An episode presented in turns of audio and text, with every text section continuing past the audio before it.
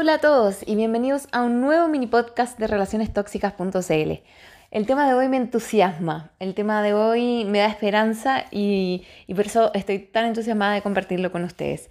Em, se trata sobre el término de una relación. Recibimos muchísimos mensajes de ustedes quienes recientemente han terminado una relación o tal vez la terminaron hace un par de meses o hace un par de semanas. Em, contándonos que están desesperados porque no pueden olvidar a la otra persona, porque no lo han podido superar. Y mm, la verdad que para, para terminar el duelo de una relación no hay tiempos. Para sanar no hay tiempos. Para seguir adelante no hay tiempos. Es algo total y absolutamente personal. Em, la verdad es que depende mucho de nuestro carácter, de nuestras circunstancias de vida, de cuáles fueron las, circunstancias en que terminó esa relación, eh, los aprendizajes, algunos los hacen antes, otros después, algunos como, como, bueno, como yo, que somos altamente sensibles, eh, nos, demoramos un poquito más y las cosas nos duelen un poquito más, entonces eh, solemos demorarnos un poco más que, que una persona normal. Y, y, por eso les quiero decir que, que como yo lo veo, este es un proceso, el término de una relación es un proceso largo. No, es algo que ocurre cuando eh, hablas con la otra persona y decides terminar. No ocurre cuando dices basta y te vas de la casa.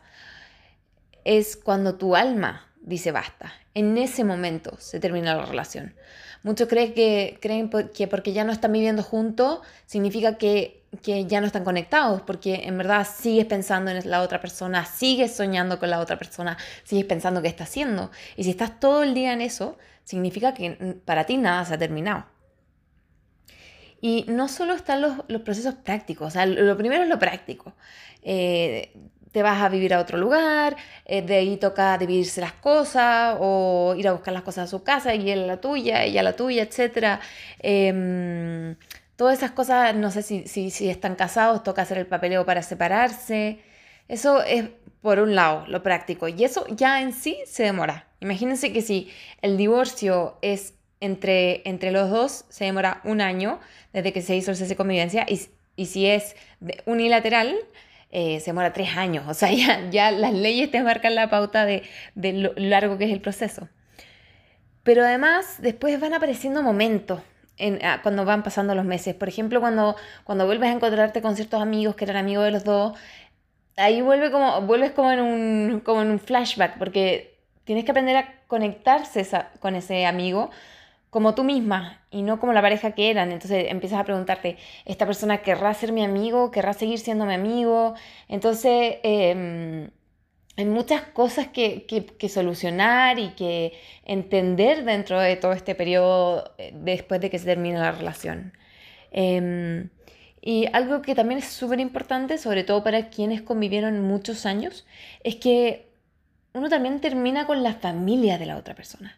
La que era tu suegra, tu suegro, que tal vez querías tanto, que espero que ese sea el caso, eh, ya, no, ya no va a existir esa conversación fluida. Tu cuñado, tu cuñada ya no va a ser tu partner para cientos de cosas. Entonces, también existe un duelo por, e, ese lado em, y que es sumamente importante. Es probablemente las personas que te acogieron por mucho tiempo. Entonces, em, si eres una persona de, gran corazón, como muchos de nosotros en esta comunidad, em, bueno, eso también toma tiempo.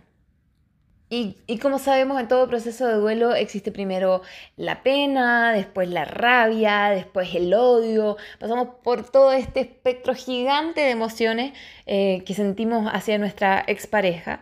Em, y cada una significa digerirla de distinta forma. Significa sacarla de distinta forma. Significa eh, conversarla, masticarla eh, de la forma que requiere. Y ojalá no te quedes tan pegado ninguna de estas emociones para, para poder seguir avanzando.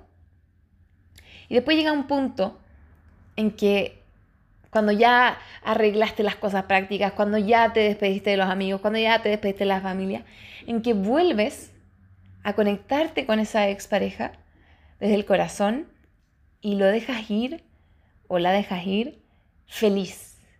Ahí es cuando tu alma, tu, tu mente, tu, tu cuerpo entiende que esa persona ya no está más contigo y que la verdad que entiendes que es para mejor y por lo tanto la dejas, la dejas ir feliz y ya no quieres que esté contigo. Y, y en ese momento, no antes, vuelves a tener fe en que las cosas van a estar bien. Vuelves a imaginarte lo que quieres hacer con tu futuro, eh, dónde quieres ir, cómo quieres vivir, eh, cómo quieres conducir tu vida de ahora en adelante y quizás, quién sabe, volver a reconstruir tu vida con una nueva pareja. Así que nada, el mensaje de hoy es que no se apresuren. como se lo hemos dicho mil veces, duele, duele un montón. Cualquier quiebre, desea lo que sea, cualquier cambio, no estamos acostumbrados a eso. Y sobre todo algo que está tan cerca de nuestro corazón como es una pareja. Duele muchísimo. Por lo tanto, vivan su duelo y sobre todo mantengan la fe de que, de que cuando sea su tiempo van a volver a creer en el amor, van a volver a creer en que pueden tener una vida increíble y mm, bueno, y sobre todo en nuestros casos que hemos tenido relaciones tóxicas que suelen ser mucho más destructivas que, que un quiebre con una persona normal, em, que es el tema que justamente vamos a hablar en nuestro próximo taller. Eh, así que, bueno, esperamos verlos ahí. Eh, también tenemos un live el próximo jueves para hablar del taller, para que puedan hacernos todas las preguntas que tengan al respecto. Eh, la verdad es que, como igual que la vez anterior, esperamos que sean muy colaborativos, que nos cuenten sus historias, que hagan preguntas, porque mm, eso, eso construye, construye para todos. Así que nada, como todos los viernes, dejarle un mensaje de esperanza, de amor eh, gracias por estar en esta comunidad y nos vemos pronto.